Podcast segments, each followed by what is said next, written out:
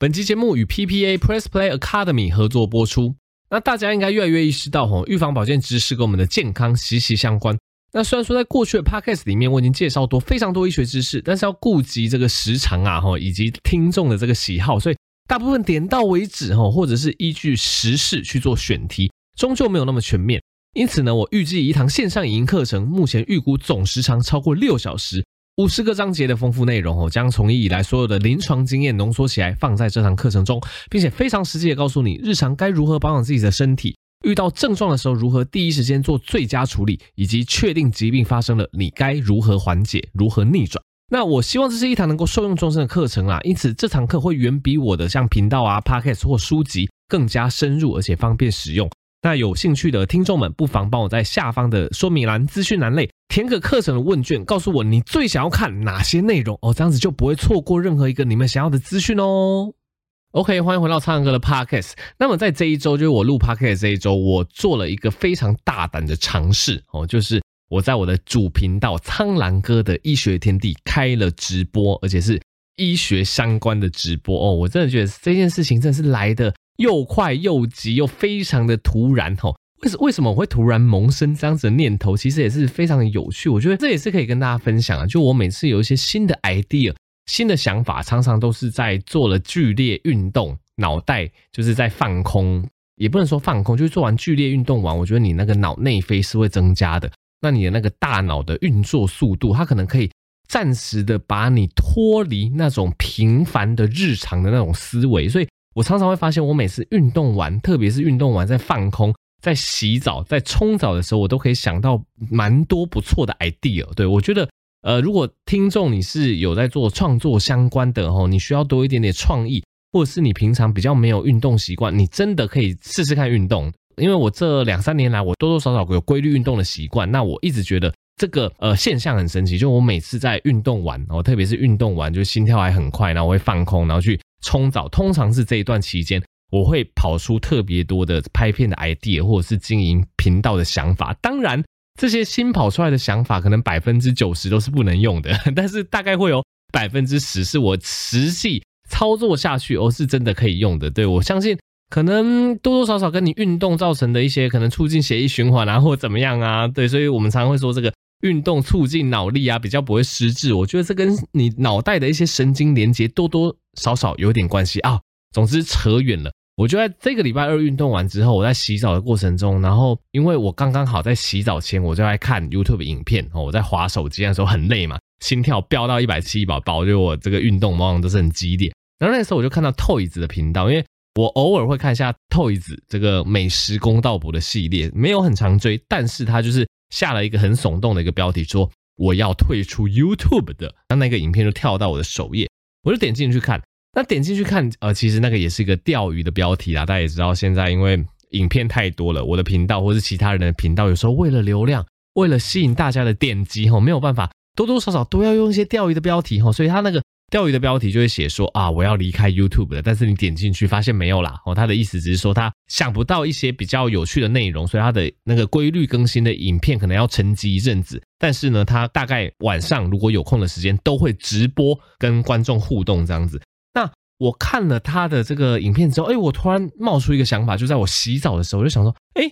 直播感觉真的还不错诶，因为其实我最近也面临一个问题啊，其实也不是困境，就是面临一个状况，就是大家也知道我有在做这个金师傅的评评理，或是这个良医莫非的评评理，就做这一类医疗剧的评评理。那我发现做这一类医疗剧的评评理，可能啦没有在风头上哦，毕竟不不管是良医莫非，或者是这个金师傅第二季，都已经呃有一至少一两年两三年的历史了，所以我觉得没有到风头上，而且呢。就是它的有趣度不高，对，当然我去解析这些韩剧、这些医疗剧，有兴趣的人会看，但是你会看那个观看数嘛，大概就两三万、三四万哦啊。老实说，做这一类医疗剧的解析，它的前置作业是非常的多的。对，我必须要把那部剧先看过，对，就基本上大家不用想说哦，这一类 reaction 很多都是第一次看，其实不太可能。至少以我做的状况下，我不太可能是第一次看，对，因为我要先看过，然后我要先。取它的精华，我要看哪些知识可以分享给各位，对，然后我还要准备一些相关的素材图等等，所以拍这一类所谓的医疗剧评评理，对我来讲，这个制作工程是长的。对，我要先看过，然后我要前面我要先取材、先剪辑、先找资料，然后再拍过，然后后面再剪一次，再上特效，所以非常的繁复。简单来说，制作成本，不管是时间成本还是精神成本啊、金钱成本等等，都算高。那换来了可能是一个不到五万的点阅。对，所以我也在想要怎么突破。对，因为其实我的影片有非常多路线，大家会发现我有这个。可能是合作路线的影片，我有这个蹭时事的影片，像最近讲踩踏事件哦，那个就会非常好，大概蹭时事都不会输啦，蹭时事就就都很好。那我有其他比较呃比较少见的系列，但我都有陆续在做，例如说医疗剧评评理哦，我持续有在更新，或是演出一些医疗啊这个情境上这个日常看诊遇到的小短剧，那个反应回馈也不错。总之我有非常多路线，但是就是医疗剧评评理这个路线，我就觉得它制作成本既高，那观看数又不好，我就在想说到底有没有什么样。比较好的形式可以，也不一定说是取代它，就是我可不可以想出更好的形式？然后我又看到 Toys 说，哎，他现在转直播，我就想说，哎，其实我还没有试过直播，哎，然后又刚刚好，就是也是在礼拜二这一天，我就看到这 Facebook 上面呢，我们就我的同温层啊，很多医师都在分享一个破解的一个假讯息，就是那个假讯息是说有妈妈群组说这个咳嗽的糖浆可以把它放进蒸汽机里面吸。然后帮小朋友化痰哦，这个真的是一个非常大的一个假消息，因为咳嗽糖浆基本上就是设计来用吃的。那用吃的这个咳嗽糖浆里面，它又会有非常多的赋形剂或是添加物，什么就可能会有一些，例如说呃这个乙醇啊或者什么等等，反正那些添加物都非常的少。总之。那一种用来吃的药品，用来吃的咳嗽化痰药，它就不可能可以把它拿去蒸汽机吸。那甚至这种药品，如果你照着那个假讯息做，哦，拿来吸入肺部的话，这个小朋友肺部甚至会有一些急性的损伤啊。所以我就那个时候就看到，哦，同温层超多在分享这个破解迷思的影片。我想说，哦，那不如今天晚上就来试试看直播。对，大大家不觉得哦，超有行动力的？我就是那一天运动完洗完澡，突然觉得，哎，不然来直播看看好了。今天刚好有议题呢。对，然后我就礼拜二晚上，我就十点开直播，开到十点半。哦，那主要就是跟大家破解这个就是咳嗽糖浆不能拿来吸的这个议题。然后我那个议题超快就讲完，大概只讲了十分钟。对，因为结论就是它是错的嘛，它是个错误的迷思，哈，它是不能拿来吸的。那其实讲完十分钟，我觉得太短。那剩下二十分钟，我就在回答，因为其实观众蛮踊跃的。那个时候。线上直播人数，老实说没有到很多，对，因为我大概第一次直播啦，很多人根本就是首页也没有跳出来，也不知道这个讯息，所以那个时候最高的同时上线人数大概四五百人吧，其实说多也不多，以我一个七十万的频道来讲，然后但是还是很多人踊跃问了非常多的问题，那我觉得很多问题非常值得回答，所以我就慢慢回答到了十点半哦，有哪些问题，包括抗生素到底要不要吃完，其实这是个老生常谈的问题，如果你是很肤浅的想法，你就会说。抗生素当然要吃完啊，不是说没有吃完会有抗药性吗？哦，但是我在直播里面我就非常详细的跟你讲，其实抗生素不一定要吃完，对，抗生素要不要吃完还是要看它的情境哦。我这边就不爆雷哈，反正抗生素到底要不要吃完，就是要看你身上到底有没有确切的细菌感染，有确切的细菌感染或许就要吃完，那没有确切的细菌感染，或许吃个三四天就可以停掉哈。大家关于详情你可以去看一下那部影片，那有讲了这个抗生素，有讲到这个痘痘的治疗哦，这个。呃，擦的这个 A 酸，或是吃的这个四环霉素，对，有讲到痘痘的治疗等等，反正讲了蛮多议题。然后我发现，哎，大家反馈还不错，对，而且蛮多人是在最后十分钟才进来的。那最后十分钟进来的，然后甚至他们就听一下下五到十分钟，就听到说我要关台了。他们说啊，我才刚进来，怎么就要关了？对，因为其实 YouTube 的直播，它大概是播出可能二三十分钟之后，他觉得反应好，他才会去推播给更多人知道。哦，所以其实蛮多人进来之后，哎。发现哎，竟然快要关台。总之结论就是反应还不错，而且我发现这样子直播其实对我来讲准备时间不长，而且这样子直播之后，甚至有需要的话，我也会请剪辑师剪成精华哦，可能说不定效果也不错，甚至这个总体直播再加上精华的观看数是可以超过目前这个医疗剧评评里的系列，所以我有在认真的考虑未来或许真的每一到两周我会常规的直播一次哦，啊时间不会抓太长，可能。三十到四十分钟，那我可能会抓当下的一个主题哈，我通常会抓那种可能大家比较是被假讯息骗哈，或者是有争议的一些主题。像我最近应该说下礼拜我想要直播，应该是这礼拜，就大家听到这一集的这礼拜，我会想要直播什么主题呢？因为最近苹果日报有个非常耸动的报道，就说什么很多人去做什么影像检查，说什么脑部的显影剂，应该不能说脑部显影，应该说就是你做这个影像检查的显影剂哦，好像有造成失智的风险呢，结果导致一堆人可能以后都不敢用显影剂了。其实我觉得这一个报道，这个研究也有很大的一个误区，非常适合跟大家拿出来讨论。所以我这一周哦，直播主题可能就会这一个，所以我之后可能每一两周只要有时间，我大概会抓三十到四十分钟，可能会直播讲一个主题，然后会开放观众的一个提问这样子，所以。呃，如果你对这个形式有兴趣哈，欢迎这个苍狼哥的医学天地哈，这个追踪起来，订阅起来，重点要打开小铃铛哈，这样子，如果我直播可能不定时啊，可能礼拜二，可能礼拜四，可能礼拜五不一定哈，可能直播了哦，这个你有订阅，你有开启小铃铛，它就会通知你，你就可以上去听一下，问问题之类的，所以这可能是近期会多出的一个新的形式给大家参考。OK，那今天第二个 part 来跟大家讲一下医美相关的议题哦，这非常的难得哦，因为其实大家如果有听我的 podcast 或追踪我的 YouTube 频道，其实我比较少在讲医美相关的知识，因为其实简单来说，我我本业哈，呃，其实我职业超级多啦哈，但是我就说我医学上的本业跟医美接触的比较少哈，比较有 touch 的是减重哈，减重这一块倒是做的还蛮不错，但是呢，你说什么镭射啊或者什么微整啊，这个我比较少做啦，所以。相关知识也比较少分享给各位，但是因为有人敲碗哦，所以今天会跟大家分享两个主题，一个是镭射脉冲光相关的部分，然后另外一个是肉毒杆菌相关的部分，这样子。那首先我们先来讲一下镭射跟这个脉冲光好了。基本上如果你有在特许，你有在接触医美疗程，大概像皮秒镭射啊，或是打脉冲光等等，这个大概都是最入门、最门槛哦，几乎每个接触医美的这个客人都会遇到的事情啦哈。那我先。讲一下，其实为什么很多人会需要去打雷射？简单来说，就是想要打掉脸上的一些黑斑呐，或或者是脸上一些坑坑洞洞的地方等等。那简单来说，如果你想要让你的肌肤维持在最佳状态，哦，其实有一个东西很重要，不是打雷射，而是你要做足防晒。我，其实台湾算是一个亚热带的气候啦，所以其实不管你在室内还是室外还是怎么样，多多少少都会暴露在这个紫外线下。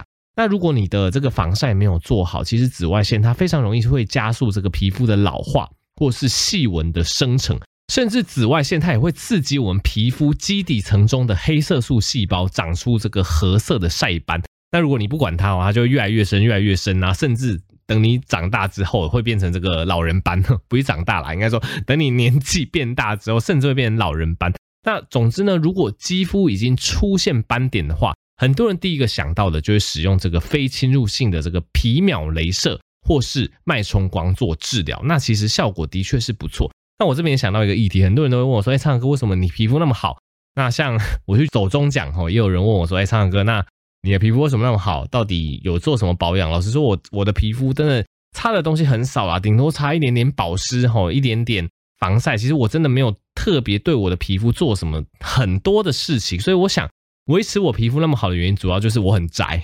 就是我很宅，我真的是很少在出门，所以我就是皮肤遇到紫外线的一个机会，比很多人来讲是大幅下降的，所以我觉得这是一个皮肤维持的不错的一个原因了。好，离题了，那我们来讲一下为什么皮秒雷射跟脉冲光它可以有效解除我们这个皮肤上的一些黑斑呢？那其实皮秒雷射这个技术已经蛮长久了。为什么叫做皮秒？对，皮秒它其实是一个时间的单位，叫做 picosecond。对，我们一般来讲就是比较常听到的，大概像奈秒 （nanosecond）。对，就奈米的那个奈，就是 nanosecond。奈秒它已经是一个很短的时间了。那皮秒 picosecond 它的时间则是比奈秒还要更短。所以你去打皮秒的时候，那个每一发啪啪啪啪，那每一发每一击出的能量，它其实它那个时间都非常非常的短。它能够快速作用在你的皮肤上面，减少热伤害这样子。那皮秒的一个主要功效就是，我们医生其实是可以去调整我们要使用这个皮秒波的不同的镭射的能量。那不同的镭射能量，它其实穿透的一个深度就不一样，所以它可以改善蛮多问题。它可以改善，例如说黑色素衍生的问题，像是黑色素沉淀呐，或皮肤的颜色不均呐，或是像痘疤、深浅层的斑点等等哦，所以。其实有蛮多爱美人士，他固定他可能呃每一两个月、每两三个月哈，他就会固定施打皮秒去作为日常保养，哎，其实效果还不错。那讲完皮秒，讲一下脉冲光。脉冲光哎，其实有点类似啦，反正他们都是打这个能量波到你的皮肤上。那脉冲光它是一个高能量的光能啦，那它可以针对不同的肌肤问题，例如说深浅层的斑点呐、泛红啊、血管丝啊等等。那疗程相对是比较温和的，施作之后是可以正常上妆，那成为这个大学生小资族这个热爱的一个选项之一哈。总之，不管像是皮秒还是脉冲光，它主要都是去解决我们脸上一些斑呐，或一些就是你看起来哦，就是觉得哦不是很好看的地方啦吼。那其实我觉得有一点要特别提醒大家，就是你在做完皮秒或是脉冲光的疗程之后，其实很多人都会担心的一件事叫做反黑。呃，反黑的意思就是说，呃，有些人他体质的问题吼，或者是这个施打能量不适合你的这个体质的状况，你打完雷射，少数人就会出现打完的地方哦，结果竟然变成更深的黑色素沉淀。对，你原本要去打皮秒，要去打这些雷射，是为了解决你的黑斑，结果反黑的状况下，反而变成哦，你打完雷射，哦，这个黑斑更明显了。所以相信大家就都不想遇到这个问题啦。哦，所以。虽然说这个反黑这件事情跟个人体质、医生技术真的也有关系，或者是术后的照顾都有关，但是呢，大家要记得，打完镭射是真的皮肤会比较脆弱敏感，所以要加强保湿、防晒，而且你在打完这个镭射脉冲光啊，一周内要避免使用像去角质哦、酸类哦、A 酸、杜鹃花酸这一类东西，或者是抗老抗皱的这一类美白刺激性产品哦，这一类东西。你在这个做完疗程之后一周内都要尽量避免使用，而且真的要做好防晒，这样子就可以把你打完雷射啊，或者是脉冲光之后皮肤反黑的机会降到最低。所以这个就给各位这个爱美人士做参考啦。OK，那接下来讲到我们今天的第三个主题，今天第三个主题我觉得也蛮重要的啦。哈，很多女生、男生都想要变美，或者是男生哈想要安泰做哈，通常男生比较有需要安泰做的需求哈。除了买饰品、买包包之外，接下来内容哦，你一定要认真听。其实医美疗程除了我们刚刚讲的雷射之外，我想大部分的人来讲也会试试看所谓的微整。那微整的方式，例如说像打磨玻尿酸啊，哦，打这个肉毒杆菌啊等等，哦，分的方式非常的多啦，吼。那其实像肉毒杆菌，我觉得这个也是近年来非常多人去在乎，非常夯，对，因为它有市场嘛，所以今天就来跟大家介绍一下肉毒杆菌。那在了解肉毒杆菌之前，因为大家知道肉毒杆菌是为了要处理我们脸上的皱纹嘛，所以我们要先知道皱纹是怎么形成的。那其实举凡像抬头纹、吼皱眉纹、鱼尾纹等等，这些都是因为平常表情很多吼，我们做表情挤眉弄眼的时候，让面部的这个表情肌不断收缩，而会导致这种动态纹。吼，那像哥我呢，大家也知道我的 拍片表情非常的多。不止拍片，我连现在跟大家讲 podcast 的时候，我都 一直挤眉弄眼，所以其实我的这个鱼尾纹呐，吼什么的抬头纹，其实是蛮明显的啊。那总之，一旦有了皱纹，哦，整个人的视觉年龄通常就是会变高嘛，对，也会造成这个小鲜肉变大叔啊，哦，青春美少女变大妈的情形出现啊。那为了让这些动态纹消失啊，很多人会去施打肉毒杆菌。那施打肉毒杆菌其实主要是过程的蛮快速的。几乎没有修复期，而且它的价格相对其他的医美疗程也是蛮亲民的。那重点是这个肉毒杆菌的效果也是渐进式的，所以你可以在不知不觉中哦变美、变年轻等等。那为什么肉毒杆菌有这样子的一个作用呢？其实它的原理是因为肉毒杆菌它是一种神经肌肉的阻断剂，它可以阻断你神经去传达讯息给肌肉。所以一旦这个肉毒杆菌打进去之后，它会作用在你的末梢神经，那你的肌肉就接收不到讯号，所以就可以抑制肌肉的收缩。所以简单来说，你原本这个表情肌很会动嘛，所以你打完肉毒杆菌之后呢，哦，你这个表情肌肉都不太动了。所以经过这样子肉毒杆菌作用之后，抑制肌肉收缩，你自然而然这个动态纹就会消失。那大家可能会好奇哈，我们讲医美疗程的时候，我们都说打肉毒，打肉毒，诶，那难道每一种肉毒都一样吗？那当然是不一样的。有时候你会在 A 诊所看到一个价位，B 诊所看到另外一个价位，可是明明他们呃打的可能单位数啊，或打的范围都差不多，诶，为什么价差会那么多呢？那其实这边就要跟大家详细探讨这个肉毒杆菌素的它的一个组成了哈。其实啊，这个肉毒杆菌素它主要成分是分为中间的核心蛋白跟外面复合性的蛋白质。但事实上呢，只有中间的核心蛋白对阻断神经有用。然而，这个外面的复合性蛋白质，它不但没有用，还会引起人体的过敏反应或者是抗药性。所以，假设你打的是比较传统的一个肉毒杆菌啊，哎，其实它有中间的核心蛋白，它又有外面对人体无用的复合性蛋白质，所以这有可能就会造成你人体的抗药性，造成你这个肉毒杆菌，你会发现，哎，每一次打，每一次打，怎么越打越没有效？或者是每一次打的效果越来越短。那每次打的效果越来越短，你会怎么样？或者是医生会怎么样？然后他可能会越打剂量越高，结果最后就不小心打成一个不会动的一个脸这样子。那更残酷的是啊，如果真的有抗药性产生，其实医生会建议你等到身体哦把这个抗体啊，把这个针对肉毒杆菌素的这个抗体都代谢掉再施打。通常这个一等啊，都会需要两到三年的时间，甚至更久。这中间你可能都完全没有办法接受疗程。所以我们要怎么样避免这个窘境发生呢？还好到二零零五年的时候啊，有一个德国的科学家，这个德语我不太会念呐，什么 Doctor 什么 Jürgen Freiberg 不太会念。总之，这个德国科学家他在研究肉毒杆菌素三十年之后，还它终于就是发现了，总之萃取出来一个几乎是零复合性蛋白质，只有中间核心蛋白的肉毒杆菌素。那这一类的肉毒杆菌素呢，它可以让长期接受肉毒杆菌治疗的人降低七十 percent 产生抗药性的一个机会啊。那除了可以降低抗药性发生的机会啊，其实零杂质的肉毒杆菌素它有另外一个优势，就是这种肉毒杆菌素它的扩散范围比较小哦，可以比较精准的作用在想要改善的肌肉上哦。所以，例如说今天想要针对抬头纹做施打，就只要打额头肌肉就好。所以施打的方式会变成多点施打，也能够更精确的控制。避免你这个脸部产生僵化的问题啊，哈，让你打这个肉毒杆菌也可以拥有最自然的笑容。那总之，现在在台湾的医疗院所就可以接受这一类比较零杂质肉毒杆菌素的一个疗程了。但是还是要提醒大家，一定要选择合法的美容医学机构啊，那经由医生的评估来施打这个肉毒杆菌素。那大家也不要一味追求低价，有时候这个低价来路不明的肉毒杆菌素哦，有时候就是这个抗药性的一个开始啊。那这样子做，大家才可以确保自己的权益哦。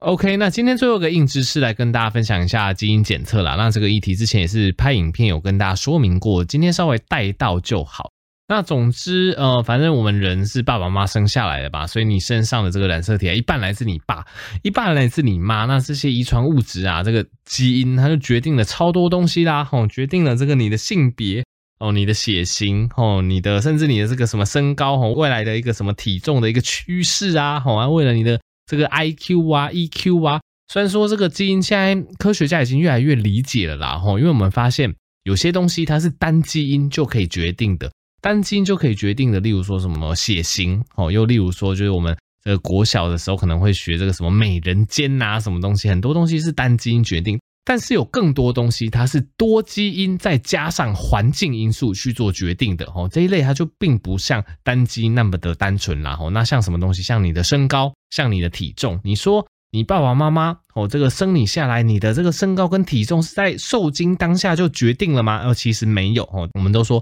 睡眠充足哦，如果有运动哦，通常小朋友会长得比较高哦。那这个有时候这个饮食啊，我们现在越来越多研究说，这个小时候哦，这个孩童如果胖的话，长大的时候这个胖的一个状况，通常也会比较明显哦。这个推论也是跟哈这个基因啊，某些可能肥胖的基因、肥胖的一些蛋白质哦被唤醒有关系。那总之哈，非常多的东西，像包括你的血压哈，你未来这个糖尿病的一个状况哦，这个高血压、高血脂哦，身高、体重非常多哈，你个人的一个特质，其实都是所谓的多基因的一个因素，再加上后天的环境影响，所以它就不是单基因那么的一个单纯，就只有一组。基因就可以决定这样子，所以这是对于基因大家要有一个最基本的概念。那讲到基因，现在越来越红的就是所谓的基因的定序啦，吼，去查一下你基因里面到底有没有出什么异常。那其实基因定序或是基因的分析，它有分成很多种形式啦。有可能你是怀疑有某些特别的基因疾病，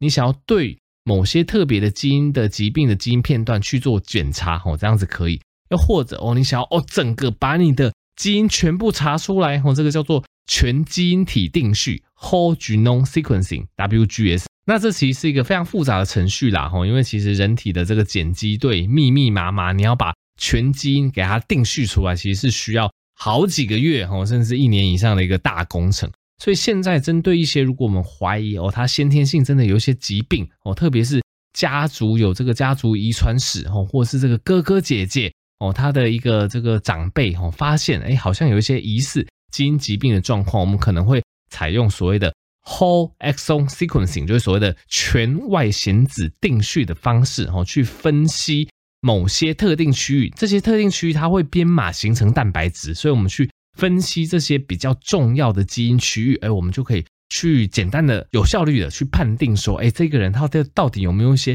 非常明显的基因问题？那这样子就可以决定这个人他的一个疾病的状况，这样这个人他的一个疾病的预后怎么样，就可以事先去预防这样子。那其实我觉得基因很难啦，哈，我这样子讲，相信有些人大概理解我在讲什么，有些人听不太懂，但没关系。总之，呃，我觉得基因它。牵扯到的主要都是一些罕见疾病。那总之就是，如果家里面真的有一些罕见疾病的一些遗传史哦、家族史哦，或者是这个呃父母这个生的前一胎哦，真的发现有一些罕见疾病，你们想要预测说下一胎这个罕病的机会有多大等等，大家都可以去搜寻，像呃这个罕病基金会，他们都有非常丰富的一个资源呐，或是去咨询这个儿科这个遗传科的医师，基本上就可以得到一些资讯啦。哈，啊，如果去做。基因检测的话，这个目前全外显子的一个基因检测算是一个相对有效率，那可以帮助儿科医生及早去断定哦一个病童哦或者是一个这个外显表征有一些异常的病童，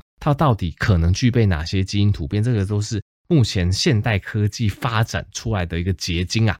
好，那么这集就到这边啦，希望我的频道就记得持续订阅，可以去追踪唱歌医学天地哦这个 YouTube 频道，那可以支持。要有实践生活保健食品输入折扣码，Bluepig 有九折优惠，现在双十一活动大特价中哦，一年一度最优惠，要备货请把握。好，那我们就下集再见，大家拜拜。